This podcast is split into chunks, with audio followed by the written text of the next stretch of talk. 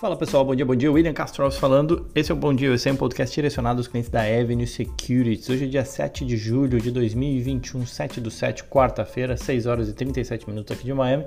Vamos lá falar um pouco sobre o mercado americano. Os principais índices acionários americanos encerraram a sessão em território misto ontem, no dia que começou bem agitado. Investidores mostrando certa aversão a risco, o S&P chegou a cair 0,9 durante a sessão, mas o bom desempenho das ações do setor de tecnologia ajudou a aliviar as perdas. Acabou que o Dow Jones caiu 0,6, o S&P caiu 0,22 e o Nasdaq acabou fechando em alta de 0,14. E aí, obviamente, que o destaque positivo ficou por tecnologia, né? O XLK, ETF, que representa o setor, com alta de 0,38, o setor de utilities, XLU subindo 0,42. Já na ponta negativa, a gente teve petróleo cedendo 3,25, as empresas de petróleo, né? O XLE XLE caindo 3,25 e o índice financeiro também não foi bem, o XLF com queda de 1,57.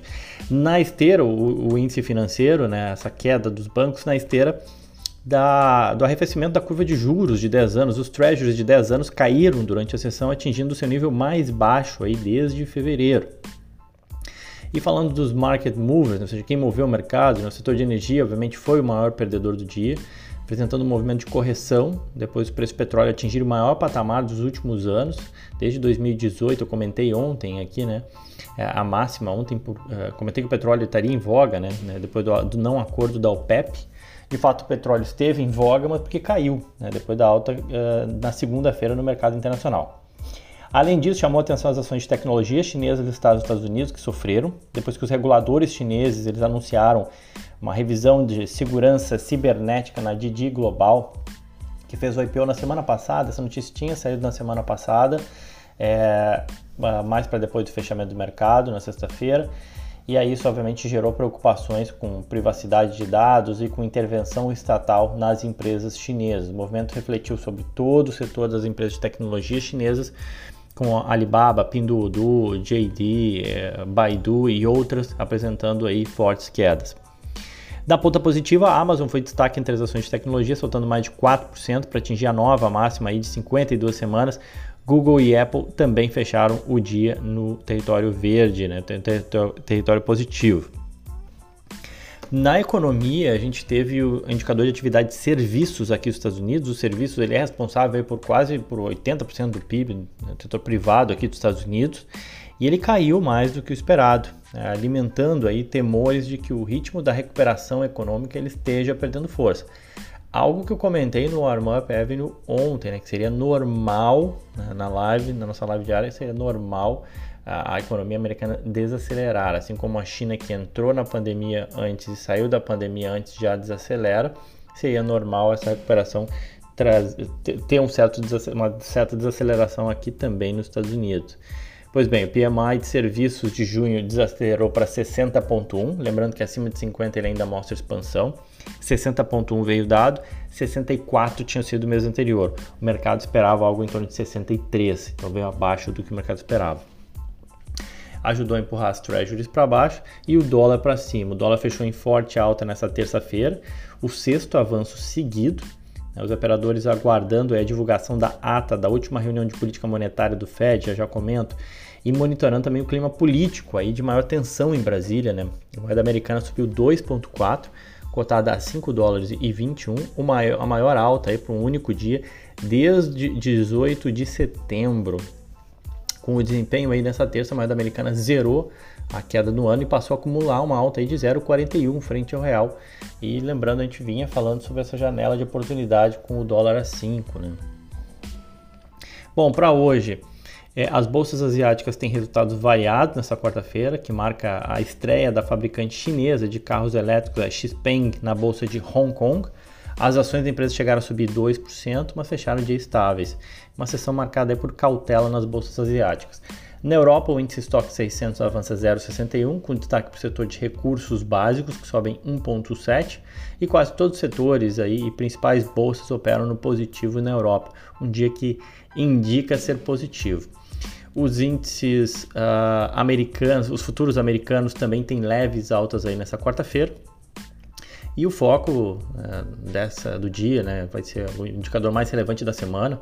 Os investidores aguardam pela divulgação das minutas do Fed, que devem dar aí mais informações sobre o rumo de política monetária do Banco Central dos Estados Unidos. A expectativa é de que as minutas elas vão focar nos sinais de progresso dos indicadores de emprego e de economia né, do país e que os membros do Fed possam demonstrar aí menos preocupação com a possibilidade de, eh, de que a alta recente da inflação se torne uma tendência persistente. E aí também o mercado vai olhar que caso o Banco Central indique a intenção de desacelerar o seu programa de compra de títulos de cerca de 120 bilhões de dólares é, mensais, né? ou seja, se, se o Fed parar de fazer ou diminuir esse volume de compras de títulos, seria uma grande mudança em relação à política que vem sendo implementada desde quando entramos aí na pandemia, na crise em 2020. E esse movimento poderia indicar uma intenção do Fed, inclusive, de elevar as taxas de juros cedo ou tarde, ou mais lá na frente. Né? Então, o mercado vai olhar muito esse, os comentários, e isso pode trazer alguma mudança de sentimento e de humor, né? especialmente em relação a essas recompras de 120 bilhões, ver se muda ou não. Tá? Essa ata do FONC ela sai hoje às 15 horas. E convido todos vocês a participarem do Warm Up Avenue para a gente falar um pouco mais de economia americana, entender um pouco mais o funcionamento de economia americana. Fábio, professor Fábio Fares hoje vai estar dando uma aula sobre o payroll, né? Saiu na sexta-feira passada, indicador super relevante, o Fed olha bastante isso Arrisco a dizer que hoje é o indicador mais importante olhado pela economia americana, tá? Então, para quem quiser entender um pouco mais sobre o payroll, sua periodicidade, onde é que saem os dados e por que, que ele influencia tanto, hoje, encontro marcado com o professor Fábio Fares, 9 e meia no Arma Avenue. Mas vamos lá, seguindo a nossa série de investimento internacional, vamos falar de Rússia hoje. É um país emergente de grandes dimensões, lembra o Brasil nesse sentido apresenta grandes oportunidades, mas ao mesmo tempo tem riscos bem elevados, como qualquer país emergente.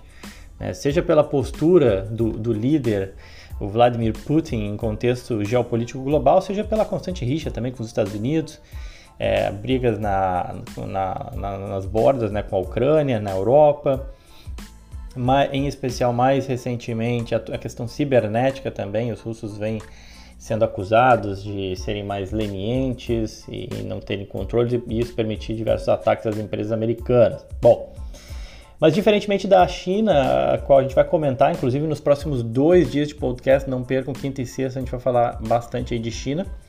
A gente não teve nenhuma DR russa impedida de negociar aqui nos Estados Unidos até então. A bolsa russa ela acumula uma, um forte desempenho aí no ano, a alta de cerca de 20% alta inclusive maior do que a bolsa americana, muito porque a economia russa ela deriva muito do desempenho do petróleo e do gás natural, né? ela é muito dependente é, da, dessa commodity. Existem dois ETFs de maior porte que permitem exposição mais geral ao mercado russo, o ERUS, E-R-U-S e o RSX. Tá?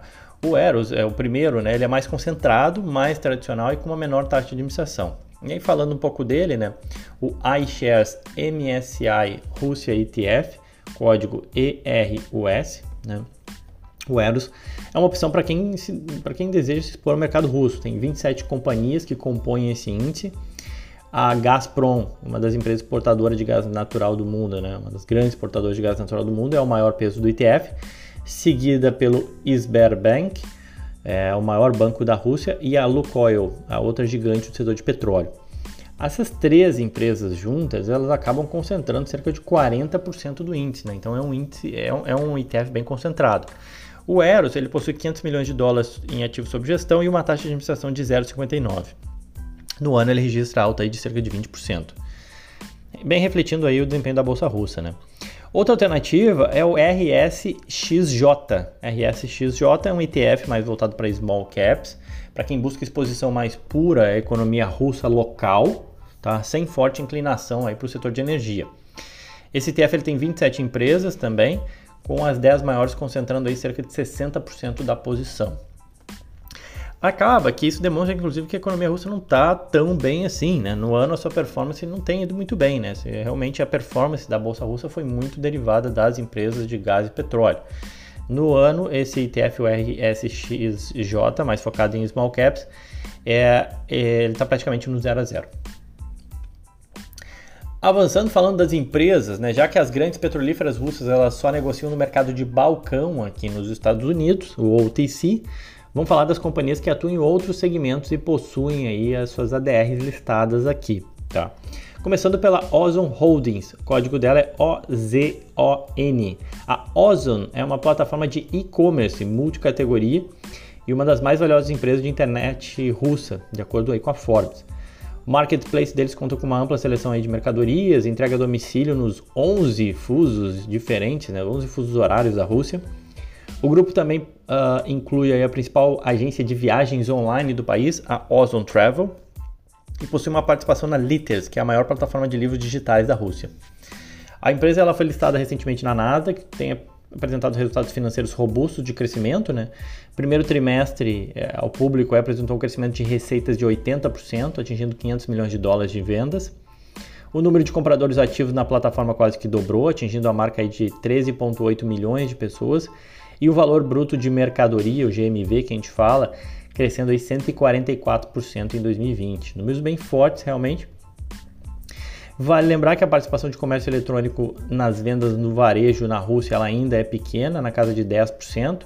Permite né, acreditar que tem um espaço de crescimento bastante amplo nos próximos anos, obviamente que sempre com os diversos riscos de execução de qualquer empresa de e-commerce ou de tecnologia.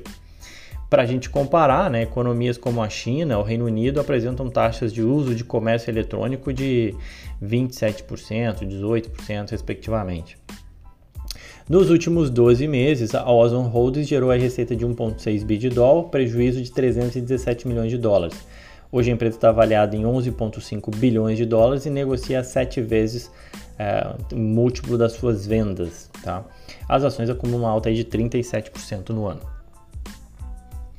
Vamos lá que tem mais. Headhunter Group, HHR. A Headhunter opera uma, opera uma plataforma de recrutamento online com foco principalmente na Rússia. A empresa fornece uma série de serviços para empregadores, recrutadores, incluindo acesso ao banco de, de dados ou de currículos, também oferece aos candidatos a vaga de emprego uma gama bem ampla de serviços, né, com orientação de carreira, consultoria, oportunidade de criar um currículo, receber automaticamente oportunidades de empregos adequadas. É quase como se fosse um LinkedIn russo aí, tá? Nos últimos anos, a companhia vem apresentando resultados bem resilientes, receitas dobraram nos últimos quatro anos, atingindo aí a casa de 110 milhões de dólares, ainda um número relativamente pequeno, né? Nesse mesmo período né, de quatro anos, o lucro líquido também aumentou, atingindo aí 23 milhões de dólares, uma empresa bem de menor porte. Né? A Headhunter está avaliada em 2 bilhões de dólares, negocia 28 vezes o lucro, poderia ser considerada bem uma small cap russa, e paga um yield de 1,3%. As ações registram uma alta de 39% no ano. Vamos lá que tem mais duas aqui. Mobile Telesystem, MBT é o código dela. A Mobile Telesystem, pelo que o nome já ajuda a dar a entender, né, ele é um provedor de serviço de telecomunicação, né, com sede na Rússia. Fornece os serviços aqueles né, de telefonia móvel, telefonia fixa, transferência de dados, banda larga, televisão por assinatura, venda de, de alguns equipamentos e acessórios, enfim, todo o território russo e também na Ucrânia. Também tem algumas soluções de software, como o Lightbox, uma ferramenta de cloud para operações de serviços de pagamento online. Nos últimos 12 meses, já é uma empresa de maior porte, mais consolidada, num segmento mais maduro. Né? A empresa gerou aí 6,8 bilhões de dólares de receita, lucro líquido de 800 milhões de dólares, mantém um crescimento relativamente constante, sem um crescimento que não é exponencial, muito mais estável. Tá? Companhia avaliada hoje em 9,2 bilhões de dólares negocia um múltiplo baixo, tal qual o setor de telefonia mais consolidado, né, nove vezes lucro para 2021, e um yield aí bem elevado, ela é realmente um play de dividendos, a Mobile Telesystem pagando yield de 10%. No ano, em compensação, essas ações praticamente não sobem, sobem só a 5,8%. Para acabar, a QI, né, QIWY, QIWY, a QI é um provedor de serviços de pagamento na Rússia e na comunidade de estados independentes, antiga SEI, né? Reúne países que integravam a União Soviética.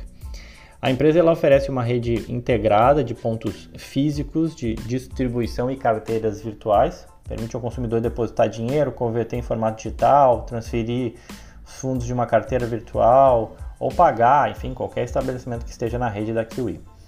No último ano, a Kiwi gerou 560 milhões de dólares de receita e um lucro líquido de 142 milhões. Ela está avaliada hoje em só 653 milhões de dólares. Isso mesmo, ela gerou lucros aí de 142 e está avaliada em 653 milhões apenas, negociando aí a, a seis vezes lucro né? e um yield aí de 8,5%. Parece uma pechincha, parece uma barganha, chama atenção, né? Realmente esses números só que nos últimos 12 meses as ações registraram uma queda de 43%. Por quê?